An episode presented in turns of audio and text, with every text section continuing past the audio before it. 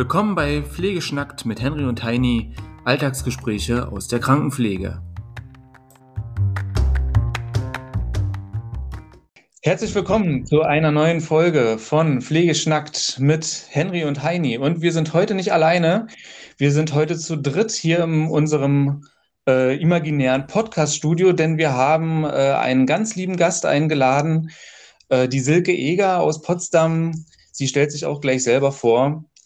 Äh, heute behandeln wir das Thema Fachweiterbildung für Notfallpflege. Eine ganz neue Fachweiterbildung, erst seit ein paar Jahren auf dem Markt und politisch extrem relevant. Ähm, ich hoffe und ich glaube, ich bin eigentlich überzeugt davon, das wird ein ganz spannendes Interview.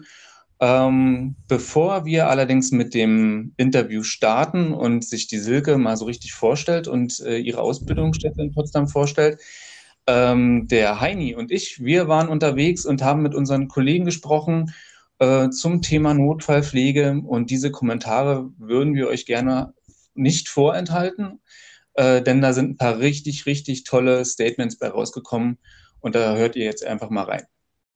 Also ich arbeite gerne in der Rettungsstelle, weil ich es spannend finde, dass man nie weiß, was passiert. Es ist jeden Tag was anderes, weil es mich selber irgendwie immer mehr fordert und auch fördert und das finde ich einfach gut.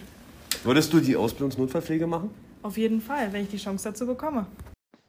Hi, ähm, mein Name ist Franziska. Ich arbeite in einer Notaufnahme seit 2015. Muss ganz ehrlich sagen, ich liebe diesen Beruf, Krankenschwester zu sein.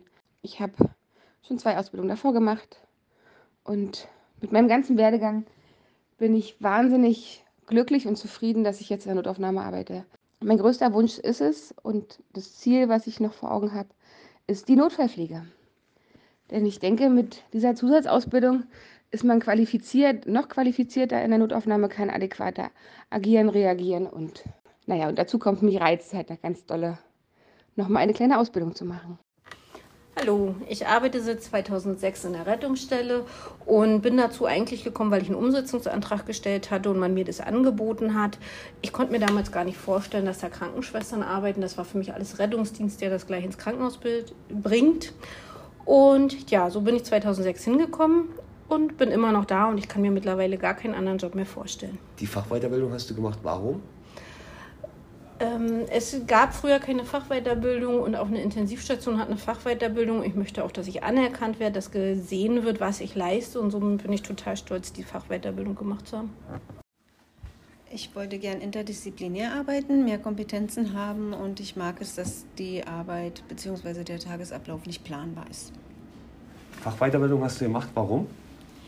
Weil ich gerne Meister meines Faches bin und einen hohen Anspruch an meine eigene Arbeit und ja, an mein Sein habe.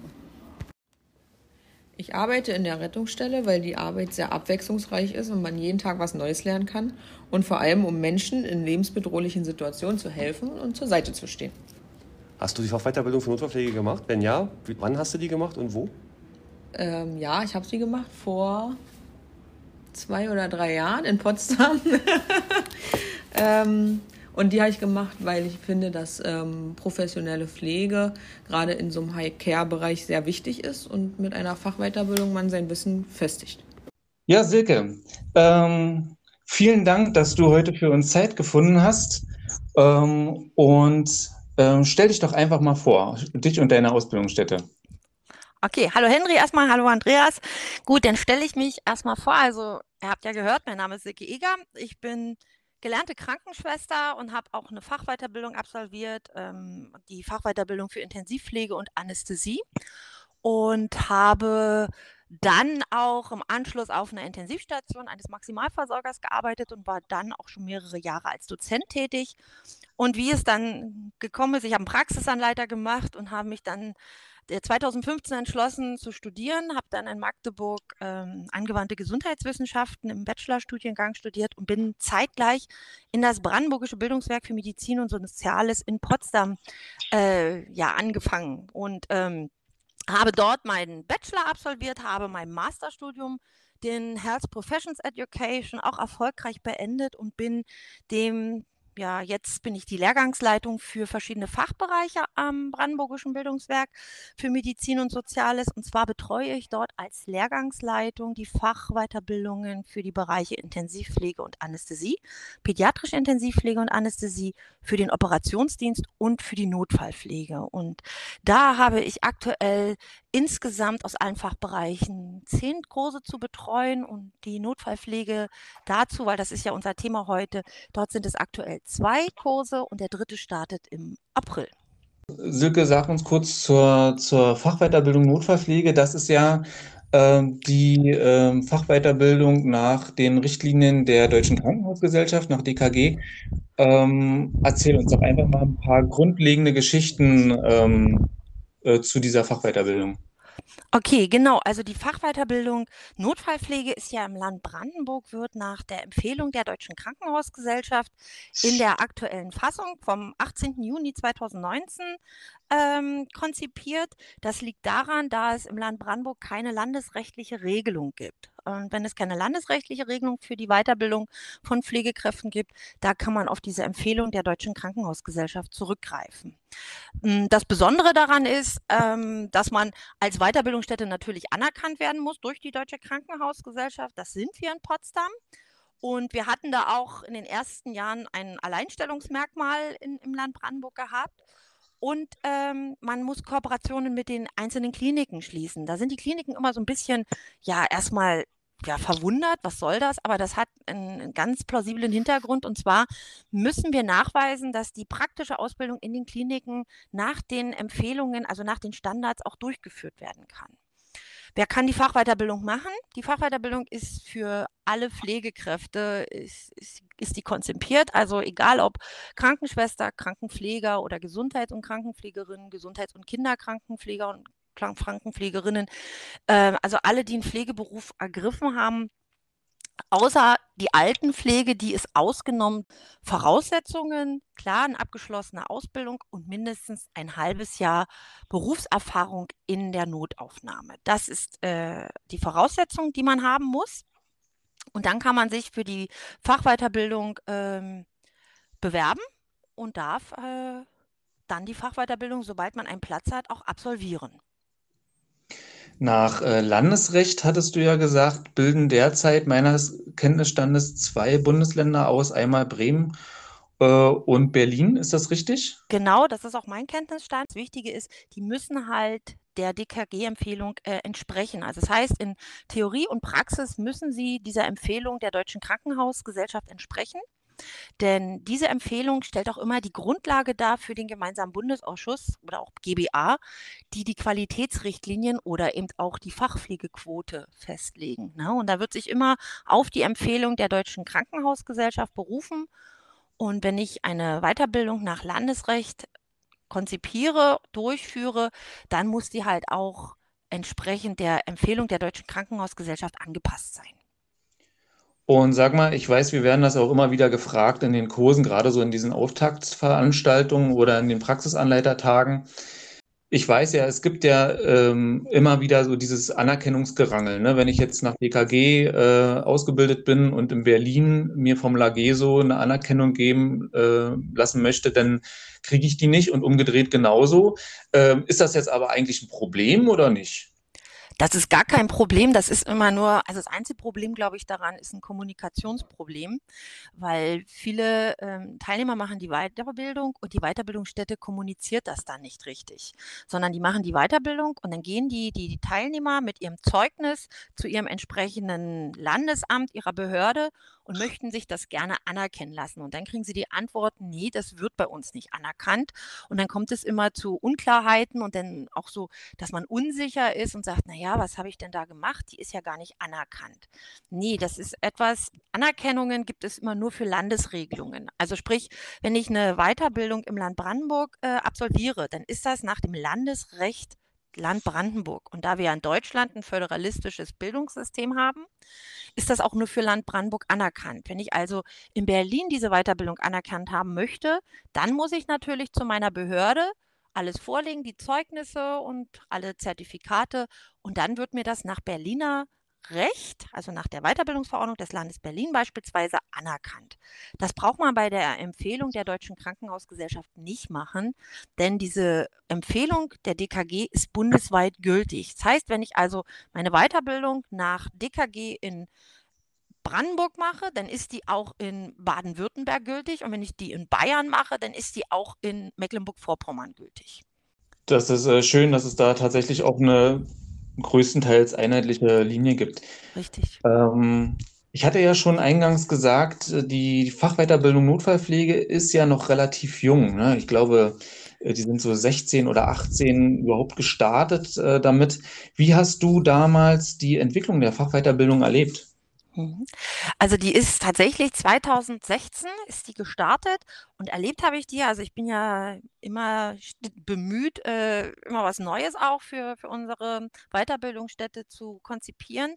Und ich bin damals darauf gestoßen, äh, dass äh, vom seitens des ähm, gemeinsamen Bundesausschusses, dass dort im Gespräch war, ein gestuftes System von Notfallstrukturen in den Krankenhäusern. Es war so eine Regelung, die damals ähm, angestoßen worden ist. Und diese Regelung besagte halt, dass eine neue Fachweiterbildung konzipiert werden soll, im Speziellen für den Bereich der Notaufnahme, wo halt die Pflegekräfte in der Notaufnahme sich weiterbilden können. Ähm, bis dato war es ja so, als Pflegekraft in der Notaufnahme, was hatte man für Alternativen?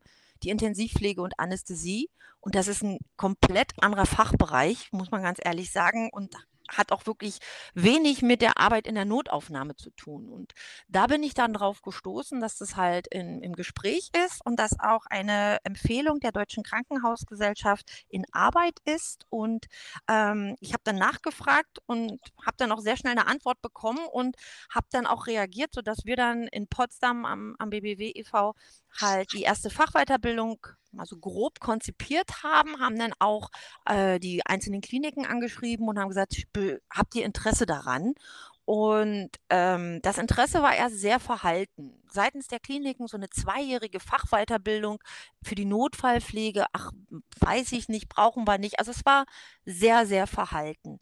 Dann war es ja so gewesen, dass in dieser ähm, Empfehlung der DKG äh, eine Sonderregelung für die Notfallpflege konzipiert worden ist. Und zwar ähm, hatte man als Weiterbildungsstätte die Möglichkeit, bis zum 31.12.2019 Pflegekräfte weiterzubilden, die über eine fünfjährige Berufserfahrung in der Notaufnahme in Vollzeit verfügen. Und die mussten dann nur 170 Stunden äh, Unterricht, theoretischen Unterricht absolvieren und eine Prüfung über diese Inhalte der 170 Stunden. Und nach dieser Prüfung waren das weitergebildete äh, Pflegekräfte für die Notfallpflege. Eine zweite Möglichkeit, was durch diese Empfehlung auch ähm, eröffnet worden ist, war, man konnte Pflegekräfte, die über mindestens sieben Jahre Berufserfahrung in Vollzeit in der Notaufnahme verfügen, ähm, gleich sofort prüfen. Also die mussten sich nur zu einer Prüfung anmelden und konnten dann über diese einzelnen Themen, die auch an den Kursen der 170 Stunden äh, Theorie und in, äh, Unterricht beinhaltet, halt wurden die geprüft und hatten nach dieser Prüfung, wenn sie die erfolgreich bestanden haben, ebenfalls ihr Zeugnis für Pflegekräfte für die Notfallpflege.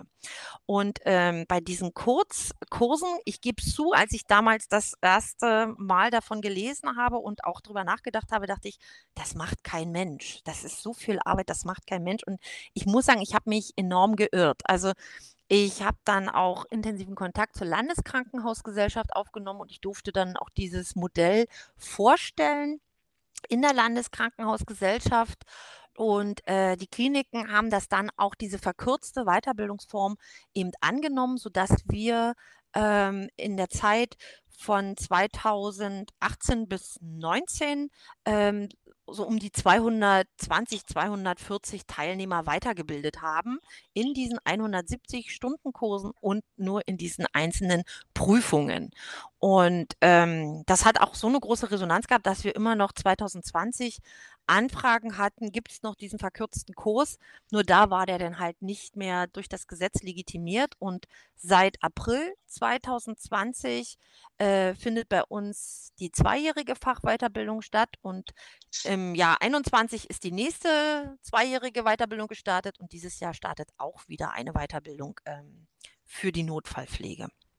Ja, ich weiß, äh, kann mich auch noch genau an die Zeit erinnern. Äh, da gab es wirklich einen ziemlichen Run. Ich hatte damals auch die 170-Stunden-Variante gewählt für mich, ähm, weil ich mir der, nur die Prüfung ehrlich gesagt nicht zugetraut hatte, weil ich irgendwie dachte, Mensch, das ist ja so eine fette Nummer. Ich weiß gar nicht, ob ich das schaffen würde. Und die 170 Stunden, die waren auch sehr intensiv äh, vom, vom Lerninhalt und ähm, aber auch vom, vom Effekt.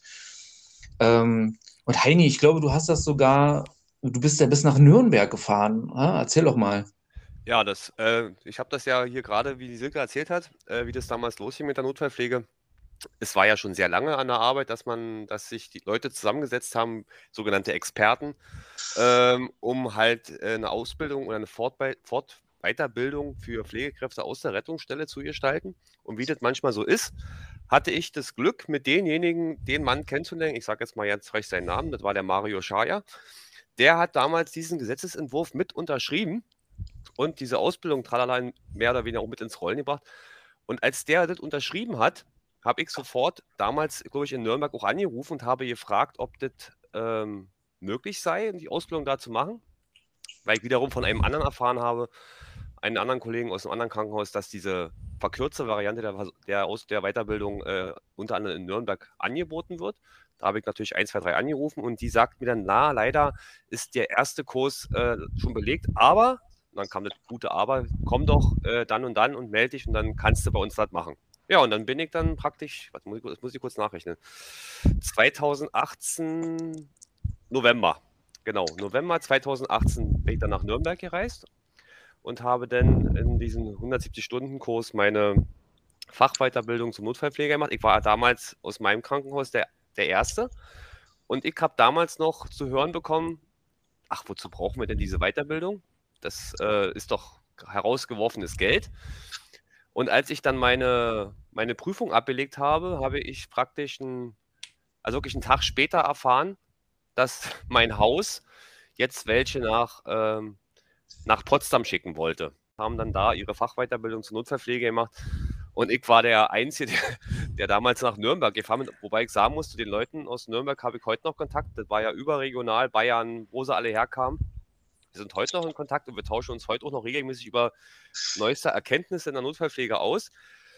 Haben auch die Erfahrung gemacht, dass man das mit der Anerkennung nicht immer so gleich, äh, na, na, man wollte es halt nicht immer gleich anerkennen. Oder man hat sich da quergestellt, weil die Fachweiterbildung für Notfallpflege eben noch sehr jung war. So ging es dann Schlag auf Schlag, dass viele Berliner Krankenhäuser im Nachhinein denn die Fachweiterbildung anerkannt haben. Allerdings, was ich sehr schade finde, ist, dass wir immer noch ähm, mit anderen Fachabteilungen, so, manchmal so ist jetzt so ein, äh, sag jetzt mal nicht Tau, doch Tauziehen, sag ich mal, weil man wird gerne belächelt. Also zum Anfang war es besonders so, dass die Fachweiterbildung, die halt nur 170 Stunden war, da wurde immer gesagt, na, was, was habt ihr denn da gelernt? Das ist doch, ist doch nichts. Wenn man dann hat man gesagt bekommen, was man noch alles bei der Weiterbildung für Anästhesiefachkraft lernt und dann im Vergleich uns.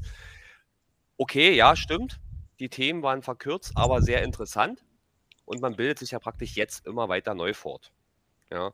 Also ich bin sehr stolz darauf, dass ich diese Fachweiterbildung damals gemacht habe, bin auch wirklich froh darüber weil das für mich nochmal eine richtige Aufwertung meines Handelns generell ist und man hat auch eine gewisse, man kann auch ganz anders arbeiten. Da lernt man ja das ABCDE-Schema, das Sampler und hast du nicht gesehen, Traumamanagement.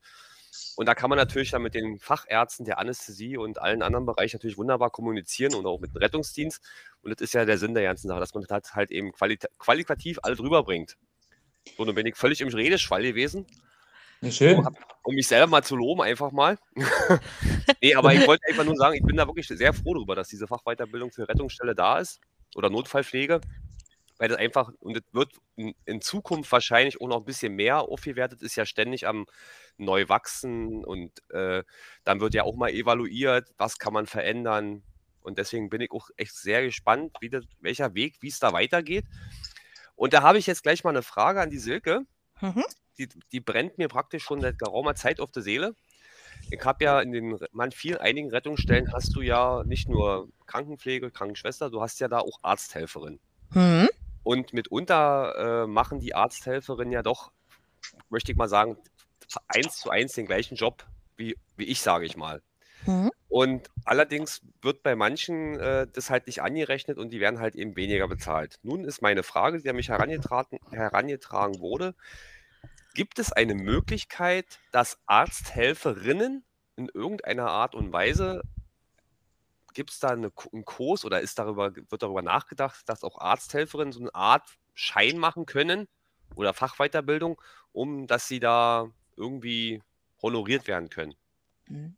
Also ich weiß, dass es in Hamburg, also ich sage jetzt nicht, welche Weiterbildungsstätte oder so, Ja. ähm, dass es in Hamburg einen Kurs gibt, der ähm, speziell auf MFAs, also medizinische Fachangestellte, ausgerichtet ist. Allerdings, das ist ein Kurs, den dürfen die dort absolvieren. Der ist aber, der, der Abschluss ist nicht anerkannt. Also Ah, ähm, das ist die Schwierigkeit. Und auch eine Weiterbildung Notfallpflege, also es gab tatsächlich viele Kliniken, die äh, an mich rangetreten sind, haben gesagt, Mann, wie du schon beschrieben hast, wir haben sehr viele MFAs bei uns in der Notaufnahme, die machen eine super Arbeit. Können wir die anmelden zur Weiterbildung, dass die was in der Tasche haben? Und ich musste denen immer wieder sagen, nein. Also ihr könnt die gerne anmelden, bloß ich fand es unfair, zu, sie anzunehmen, den Kurs machen zu lassen, um dann im Anschluss zu sagen, aber ihr kriegt kein Zeugnis, ihr kriegt lediglich ein Teilnahmezertifikat, aber das ist kein anerkanntes Zeugnis, wo ein Siegel von der Deutschen Krankenhausgesellschaft drauf ist, einfach weil diese Berufsgruppe in der Empfehlung eben nicht mit eingeschlossen ist. Also die Weiterbildung ist wirklich für Pflegekräfte konzipiert. ähm, also Gesundheits- und Krankenpflege, Altenpflege ist auch außen vor. Also für Gesundheit und Krankenpflege und Gesundheits- und Kinderkrankenpflege ist diese Weiterbildung. Alle anderen Berufsgruppen ähm, sind halt ausgenommen. Und ähm, ich weiß jetzt nicht, ich weiß, dass die Deutsche Krankenhausgesellschaft gerade ein, an einer Novellierung der Notfallpflegeempfehlung sitzt und äh, diese auch in diesem Jahr noch veröffentlicht werden soll. Ich weiß nicht, inwieweit dort andere Berufsgruppen dann mit aufgenommen werden. Klar müssen sie das anpassen an die neue generalisierte Pflegeausbildung, aber wie gesagt, ob die MFAs dort mit berücksichtigt werden, kann ich nicht sagen. Aber aktuell gibt es wirklich nur eine Weiterbildungsstätte in Hamburg oder ja, die gab es. Ich denke mal, die gibt es immer noch, die das speziell für MFAs angeboten hat. okay. Mhm. Vielen Dank. Ja. Bitte. Aber, ähm, aber Heini hat da noch eine ganz interessante Frage für mich auf den Tisch gebracht. Du kennst ja beide Fachweiterbildungen. Du kennst ja die, die Anästhesie- und Intensivweiterbildung. Mhm. Du kennst die Notfallpflege. Ähm, inhaltlich äh, betrachtet, gibt es da große Unterschiede oder, oder sagst du, die sind inhaltlich und vom Abschluss her eigentlich genau gleichwertig?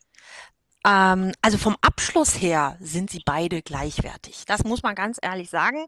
Und auch äh, die Leute, die, die sagen, na ja, mein Gott, ist ja, äh, weiß ich nicht, Notfallpflege, was ist denn das? Oder irgendwie sowas in der Art. Also die sind beide gleich. Ganz ehrlich, äh, da gibt es überhaupt gar keine Diskussion. Ne? Die sind beide vom, vom Inhalt her, äh, von den theoretischen Stunden her, sind die gleich. Es müssen also mindestens 720 Theoriestunden und 1800 Praxisstunden sein. Und auch der Abschluss ist gleich und auch die Anforderungen. Allerdings inhaltlich, was vermittelt wird, ähm, sind die grundverschieden, weil es einfach unterschiedliche Fachbereiche sind. Also die Intensivpflege und Anästhesie-Weiterbildung, die ist wirklich speziell für den Anästhesiebereich und für den intensivtherapeutischen Bereich. Und die Notfallpflege, das finde ich daran zum Beispiel sehr, sehr spannend. Das ist so ein, ähm, ich nenne das mal Potpourri, jetzt nicht falsch verstehen, aber es ist ein Potpourri, weil die Notfallpflege ist so ein, so ein, so ein Gatekeeper, ne? Also die arbeiten innerklinisch mit den Kollegen zusammen. Nehmen wir das Beispiel Polytrauma. Also erstmal, wenn ein Polytrauma angemeldet ist, dann kommen die Leute von der Anästhesie und von der Intensivstation dazu für die Versorgung und dann muss auch die Pflegekraft der Notaufnahme genau wissen, was will der Anästhesist, was will der Intensivmediziner von mir und die arbeiten auch mit der außerklinischen äh, mit den außerklinischen Kollegen zusammen, sprich dem Rettungsdienst. Also müssen sie auch dort wissen, was hat denn der Rettungsdienst vielleicht schon gemacht, was wurde im Vorfeld schon äh, erledigt und womit kann ich rechnen. Und das ist das Spannende daran, dass die Fachweiterbildung Notfallpflege genau diese Bereiche auch abdeckt. Und das ist auch der Grund, warum die Praktika so aufgeteilt sind. Also die äh, Teilnehmer dieser Weiterbildung müssen halt im Rettungsdienst äh, ein Praktikum absolvieren, um dort einen Einblick zu erhalten, wie arbeiten die Kollegen im Rettungsdienst. Und die müssen auch ein Praktikum absolvieren auf der Intensivstation, um zu schauen, was machen die auf der Intensivstation und vor allen Dingen auch zu lernen, was sind so allgemeine äh, Hand Habungen, Handlungen, die man halt auch in einer, im Notfall auch beherrschen muss in einer Notaufnahme. Sei es das Vorbereiten von Perfuserspritzen oder m, irgendwelche Vorbereitung von invasiven Zugängen, die halt intensivtherapeutisch von Relevanz sind. Und als letztes die Anästhesie. Und auch dort lernen die Teilnehmer in diesem Praktikum, wie man halt auch äh, Narkosen vorbereitet. Also wie ich mir meinen Narkose, meinen Anästhesieplatz vorbereite, wie funktioniert eine Allgemeinanästhesie, was muss ich bedenken, wie ist das mit der Technik. Und das lernen die da alles einfach, um in Notfallsituationen schneller agieren zu können und nicht unbedingt auf die Kollegen aus der Anästhesie oder von der Intensivstation warten zu müssen. Und das finde ich ist das Spannende an dieser Fachweiterbildung, dass die halt so einen breit gefächerten äh, Inhalt haben. So die, die gucken überall rein und müssen von allem etwas wissen. Und das ist spannend, finde Ja. ich. Wir sind dann richtige Allrounder sozusagen. Richtig, genau. Super, Hm. ja. Ja, also ich glaube, aber das ist auch das, also ich weiß nicht, ob Heini das auch so sieht, aber für mich ist das immer so, dass, äh, dass es ja auch das ist, was meine tägliche Arbeit dann auch spannend macht äh, und dass das nicht, nicht so einseitig ist. Ja, ähm, ja super. Ähm, ich kann mich auch noch genau erinnern, wir waren ja bei dem Thema, wie hat das damals so angefangen? Ne? Ich äh, saß da auch in diesem einen Symposium. Da haben unter anderem auch äh, Kollegen aus der Deutschen Krankenhausgesellschaft über dieses Thema gesprochen. Der ganze GBA-Beschluss wurde so ein bisschen auseinandergenommen und im Detail beleuchtet. Und dann kam auch von mir die Frage, wenn ich den Gesetzestext richtig lese, hatte ich damals gesagt, dann braucht es in jeder Schicht eine verantwortliche Pflegekraft mit der notwendigen Fachweiterbildung. Ist das richtig? Und dann sagten mir aber die, ähm, die Redner von DKG, momentan ist es so, dass es sich eher auf, also die verantwortliche Pflegekraft im Gesetzestext ist in dem Fall die Bereichsleitung gewesen. Also damals stützte es sich eher auf die Leitung, obwohl äh, äh, vorausschauend auch schon viele, viele Kliniken ähm, ihre Mitarbeiter dahin geschickt haben. Ähm, und du hattest ja schon die Novellierung angesprochen, die steht quasi vor der Tür und man weiß aber noch nichts Genaues. Es gibt viel Gemunkel äh, über eine mögliche Quote. Hast du da vielleicht auch schon eine Idee dazu? Mm, Nein, eine Idee habe ich da noch nicht so. Also wie du schon sagst, es wird gemunkelt. Also es ist ziemlich sicher, dass diese Regelung äh, novelliert wird. Und aber äh, es ist bisher noch nichts irgendwie bekannt geworden, was genau geändert wird. Also es wird ja schon eine ganze Weile wird immer wieder auch so über Hören sagen, ja, die, die Fachpflegequote für die, für die Notfallpflege wird kommen. Da werden Zahlen auch genannt, immer wieder 25 Prozent, aber genaueres weiß man nicht. Also es wurde ja damals 2018 halt auf dem äh, Divi-Kongress ja auch schon immer wieder angesprochen, wir brauchen die Fachweiterbildung, da war das ja ein zentrales Thema. Ähm, aber wie gesagt, seitdem ist äh, etwas Ruhe eingekehrt und über eine mögliche Fachpflegequote wird aktuell meines Wissens gar nicht weiter debattiert. Und ich bin tatsächlich gespannt, ob da nächstes Jahr eine Fachpflegequote, so wie wir sie auch schon vom intensivtherapeutischen Bereich kennen, dass sie dann halt beschlossen wird und äh, wie hoch sie vor allen Dingen sein wird.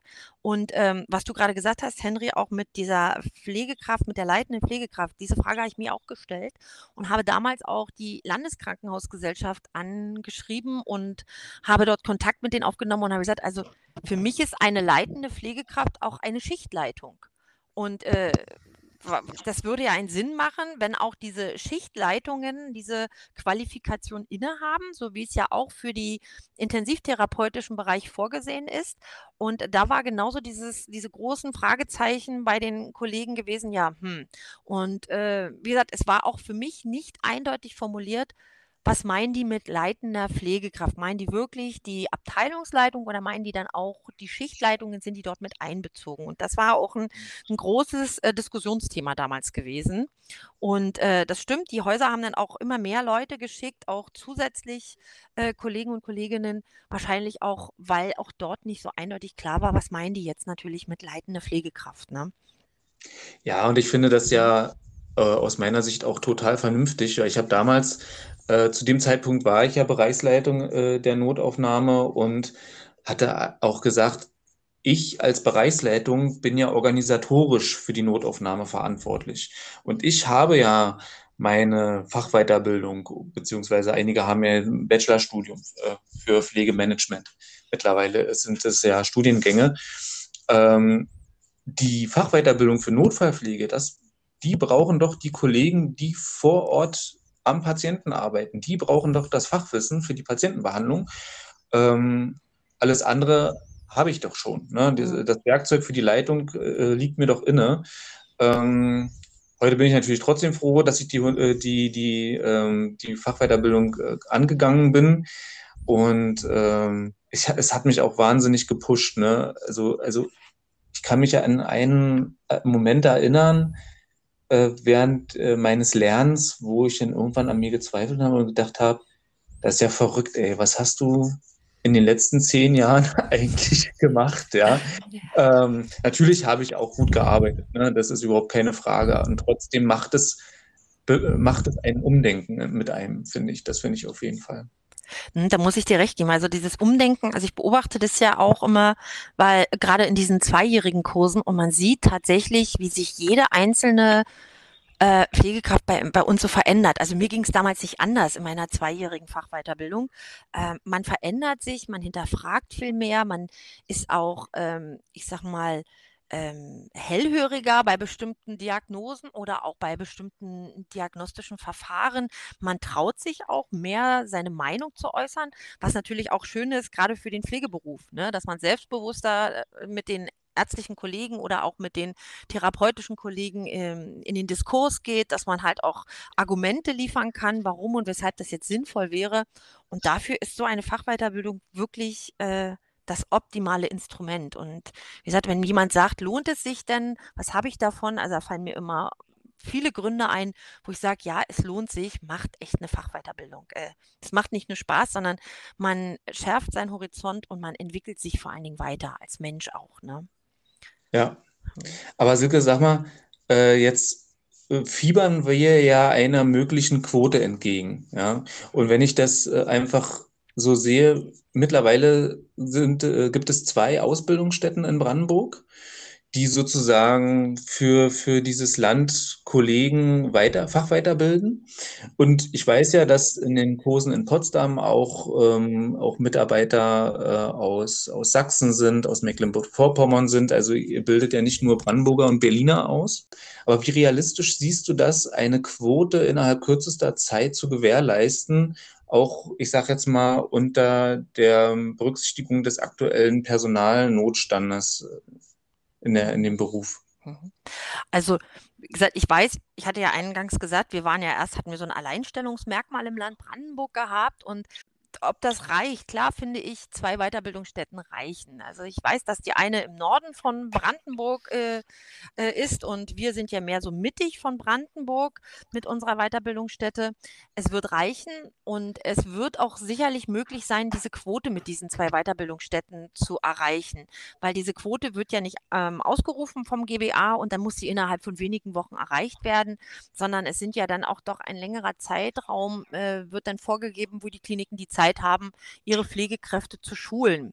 Das Problem, was ich eher dahinter sehe, ist, wie du schon gesagt hast, der Pflegekräftemangel, weil eine Klinik kann sich es, glaube ich, nicht äh, personell leisten, mehrere Teilnehmer gleichzeitig in eine Weiterbildung zu schicken, weil einfach dieser, dieser Personalmangel da ist. Zum Beispiel habe ich eine Kollegin aus Dresden, die fragt, Sie ist schon Notfallpflegerin. Sie hat im November letzten Jahres die Fachweiterbildung absolviert und hätte eigentlich noch mehr Bock, so präklinisch zu arbeiten.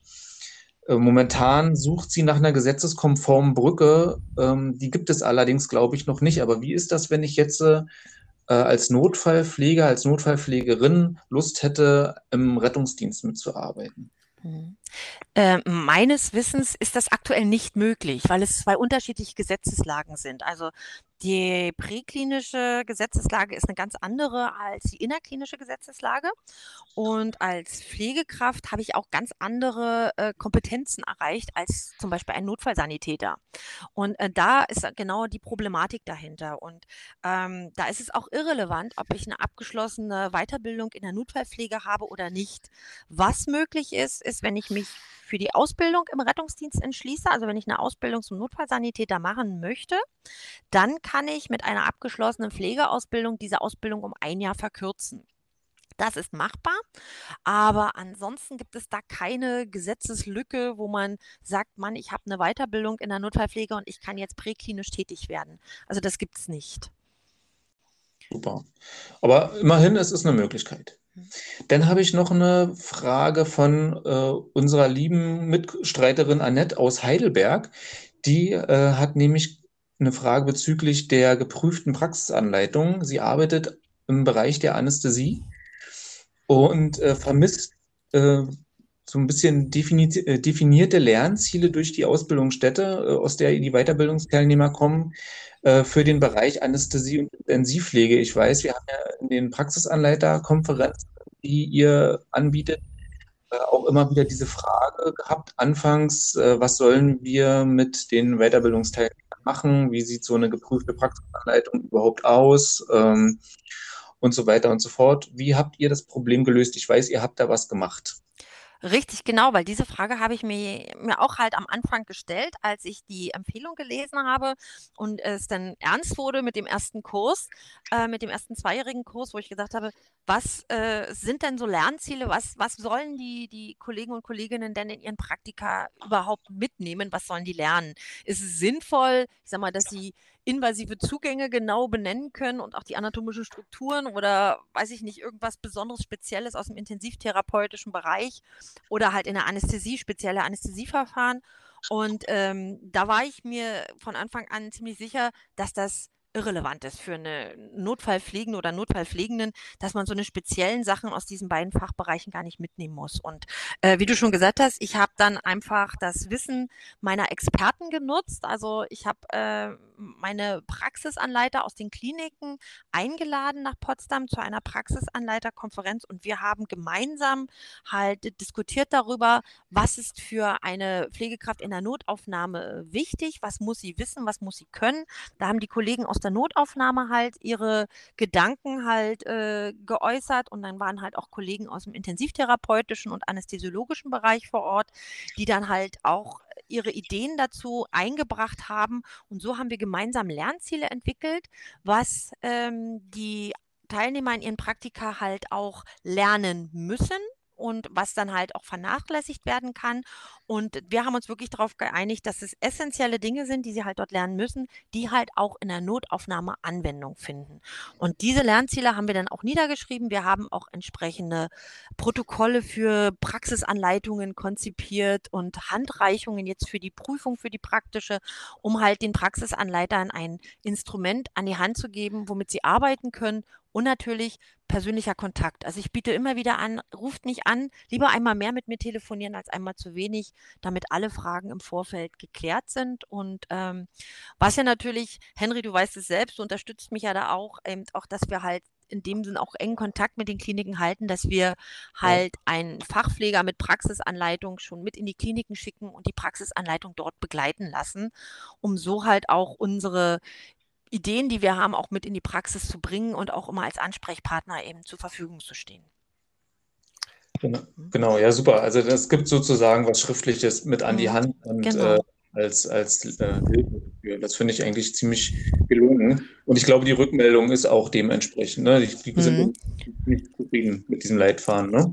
Genau, also sind wirklich die Rückmeldungen, da sind wirklich, ist ein positives Feedback und ich habe auch nach der letzten Praxisanleiterkonferenz, also wir arbeiten mit einer Moodle-basierten Lernplattform und da habe ich einen extra Bereich nur für die Praxisanleiter eingerichtet, wo ich auch immer wieder Neuigkeiten hochlade und auch dann eben äh, Ankündigungen, die dann per Mail weitergeleitet werden, dann halt äh, verteilt werden, sodass dann halt auch die Praxisanleiter die Möglichkeit haben, sich dort Formulare runterzuladen oder eben auch, wenn sich was geändert hat mit äh, irgendwelchen Handreichungen und so weiter oder Prüfungsprotokollen, dass sie halt immer die Möglichkeit haben, auf dem neuesten Stand zu bleiben, wenn wir was verändert haben und dass da irgendwie, also dass es da nicht irgendwie zu irgendwelchen Diskrepanzen im Wissen kommt, ne, im Wissensstand. Aber äh, wäre es bei so einer, bei der Fachweiterbildung nicht auch von Sinn, also sinnvoll, wenn die Teilnehmer untereinander tauschen würden? Dass man da ja nochmal eine ganz andere Blick auf seine Arbeit bekommt, weil Rettungsstellen haben ja alle ihre Standards und ihre Prozederes. Aber man, wenn man so sieht, wie manche arbeiten, guckt man ja, guckt man ja auf seine Arbeit auch ganz anders. War, wird es eventuell, wenn das dann mal irgendwann wieder normal wird, ähm, darüber nachgedacht, dass die Kollegen untereinander tauschen können, die Kliniken, oder eher nicht? Doch, genau dafür sind auch diese, was ich schon gesagt habe, diese Kooperationsverträge auch da, äh, damit halt alle Kliniken, die sie in diesen Kooperationsverbund bei uns aufgenommen worden sind, die stehen halt allen Teilnehm Teilnehmern zur Verfügung. Und auch bei der Notfallpflege muss ich sagen, trotz Corona, klar war das alles eingeschränkt, aber diese Wahlpraktika wurden doch zum Teil realisiert, dass sie einfach mal in eine andere Klinik gedurft haben, um mhm. dort mal einen Einblick zu bekommen, Mensch, wie arbeiten die denn da? Und auch das ist auch eine eines der wesentlichsten äh, Dinge, die am meisten Spaß machen. Einfach, äh, einfach schon alleine der Austausch äh, in der, in der Weiterbildungscommunity, sage ich jetzt mal, so untereinander. Wie macht ihr das? Wie läuft das bei euch? Bei uns ist es so und so, äh, da auch schon vielleicht zu sehen, dass, dass alle eigentlich nur mit Wasser kochen äh, und irgendwie auch alle vor den gleichen Problematiken stehen. Ähm, und natürlich auch nochmal zu schauen, wie läuft es denn in anderen Häusern. Ähm, das ist eigentlich ein riesengroßer Effekt, den so eine Fachweiterbildung mit sich bringt. Ja. Mhm, genau. Eine Frage habe ich auch nochmal, ganz kurz. Und zwar geht es nochmal um diesen sogenannten Pflegenotstand, den wir ja noch. Ich meine, was, also es ist jetzt nicht mal, wie, wie empfindest du das, äh, Silke? Äh, wenn du jetzt mal so erfährst, du hast ja jetzt äh, zwei, wie viel Fachweiterbildung du jetzt mit, also mit als Leitung mitgemacht hast. Äh, wenn jetzt zum Beispiel, wenn du erfährst, dass der Teilnehmer, der bei dir vor zwei oder drei Jahren die Fachweiterbildung gemacht hat, äh, ihr sagt, er kann nicht mal, er steigt aus der Pflege aus. Mhm. Also mit der Fach, also er sagt einfach, ich habe ich kann nicht mehr, ich bin ausgebrannt. Das hört man ja leider ähm, von sehr vielen Kollegen, die einfach einen Schlussstrich ziehen. Und ist es da nicht so wie so ein verdammt, jetzt habe ich da, jetzt ist da jemand, der hat da Potenzial, ihr habt zwei Jahre, haben wir den da durchgepaukt und, und der hat auch super Ergebnisse gebracht. Und der gibt auf, weil er einfach nicht mehr kann, weil er einfach, da hat, hat man ja auch Verständnis, aber ist das nicht einmal so wie so ein, extra Schmerz, wenn da so einer, wenn du das hörst, dass da einer wieder aufgibt oder weggeht oder nicht mehr in dieser in der Rettungsstelle arbeitet, sondern sagt, ach, ich gehe jetzt wieder auf eine auch gut geführte Peripherie zum Beispiel? Hm, also ähm, das ein so komplett Ausstieg aus dem Beruf habe ich bis dato noch gar nicht so erlebt. Also das ist andere Wirkungskreise, also sprich, dass man eine Leitungsposition angenommen hat oder aber, dass man vielleicht gesagt hat, okay, ich gehe jetzt so mit in die Ausbildung und bin dann mehr so für die Schüler und Schülerinnen zuständig, aber ich bleibe der Pflege treu. Das habe ich schon äh, öfters erlebt und ich muss auch sagen, da bin ich dann nicht traurig und sage, auch oh, verdammt, was ist ja schade, sondern da freue ich mich auch immer, wenn sich die Leute weiterbilden, vor allen Dingen, weil äh, ich sag mal, Führungskräfte, aber auch Pädagogen, die von der Basis kommen die haben einen ganz anderen Blickwinkel da drauf. Und ich glaube, das merkt man auch bei mir. Also ich habe jahrelang in der Pflege gearbeitet und ich habe da auch Verständnis für, wenn einer sagt, ey, ich habe die Nase voll, ich kann gerade nicht oder ich schaffe das nicht, wir haben echt kein Personal, sodass wir, dass ich da auch immer eher gewillt bin zu sagen, komm, wir finden eine gemeinsame Lösung, wie du trotz alledem diese Weiterbildung schaffst, einfach weil man dieses Verständnis hat, weil man selber mal in dieser Situation gewesen ist. Und ähm, klar, Pflegenotstand hin oder her. Ich muss aber ein großes Lob auch an meine ganzen Teilnehmer äh, und Teilnehmerinnen aussprechen. Also man merkt schon, also wenn man mit ihnen redet und ich suche wirklich regelmäßig das direkte Gespräch und den direkten Kontakt mit den Leuten und frage, wie es ihnen geht, wie ist es, klappt es mit den Praktika und die rufen mich auch zwischendurch einfach an, um sich auszukotzen und ich höre dann auch gerne zu. Äh, aber die sind dann aber so, ich sag mal, klassisch Pflege. Es wird nicht ge, ge, gemosert oder gejault, sondern es wird einfach gemacht. Ne? Und die mhm. haben trotzdem ihren Spaß dran. Und das ist für mich immer wichtig zu sehen, die haben einfach Bock drauf zu lernen. Und äh, klar hat man manchmal so ein Tal, wo man einfach sagt, es wird mir zu viel, aber das hört wieder auf. Und dann sind die wirklich motiviert und engagiert. Und das finde ich ist auch immer wieder schön mitzusehen. Und ich freue mich immer wieder, wenn ein Kurs anfängt, aber auch ich freue mich, wenn ich Zeugnisse verteile. Da freue ich mich auch immer wirklich. Also. Vielen, vielen Dank. Ja, gern geschehen. Ich habe mich wirklich gefreut, genau. heute hier mit euch äh, quatschen zu können. Und äh, ich fühle mich auch geehrt, dass ihr mich eingeladen habt. Ganz vielen Dank, dass du die Zeit gefunden hast, hier auf alle Fragen äh, Antworten zu haben. Und ähm, ich freue mich auch ganz doll, äh, auch an vielen Stellen mit dir enger zusammenzuarbeiten. Äh, und ich wünsche dir jetzt noch einen schönen Abend, denn jetzt hast du auch endlich mal Feierabend. Weil es gerade aber auch nochmal angesprochen wurde. Heini hatte gerade eben auch nochmal Pflege angesprochen, die ganzen Widrigkeiten ähm, und ähm, auch die Tatsache, dass es eben auch immer wieder Menschen gibt, denen der, der Pflegeberuf eben auch einfach zu viel wird, will ich ganz gerne nochmal auf eine Aktion ähm, aufmerksam machen. Und zwar haben auf Instagram drei ganz großartige ähm, Pflegeaktivistinnen eine, eine Aktion ähm, ins Leben gerufen. Die kann man sich angucken unter Hashtag Ich weiß, dass ich richtig bin. Äh, und wenn ihr da draußen verdammt nochmal wisst, dass ihr hier richtig seid in der Pflege, dann schaut ihr da rein und ähm, könnt das gerne liken. Ihr könnt es gerne teilen. Umso größer diese, äh, diese Aktion an Reichweite gewinnt, umso besser für unseren Pflegeberuf.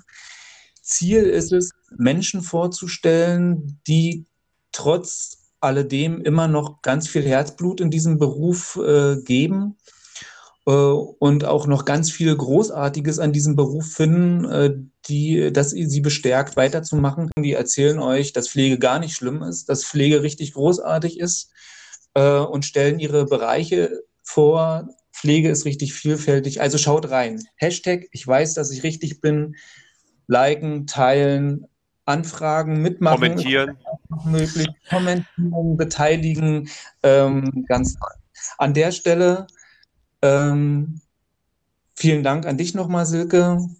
Und äh, zum Abschluss des Podcasts äh, spiele ich gerne nochmal zwei Kommentare von Kollegen ein aus der Notaufnahme zum Thema Notfallpflege und äh, wünsche damit allen Zuhörern eine richtig tolle Zeit. Tschüss, macht's gut. Tschüss. Ciao. Ciao.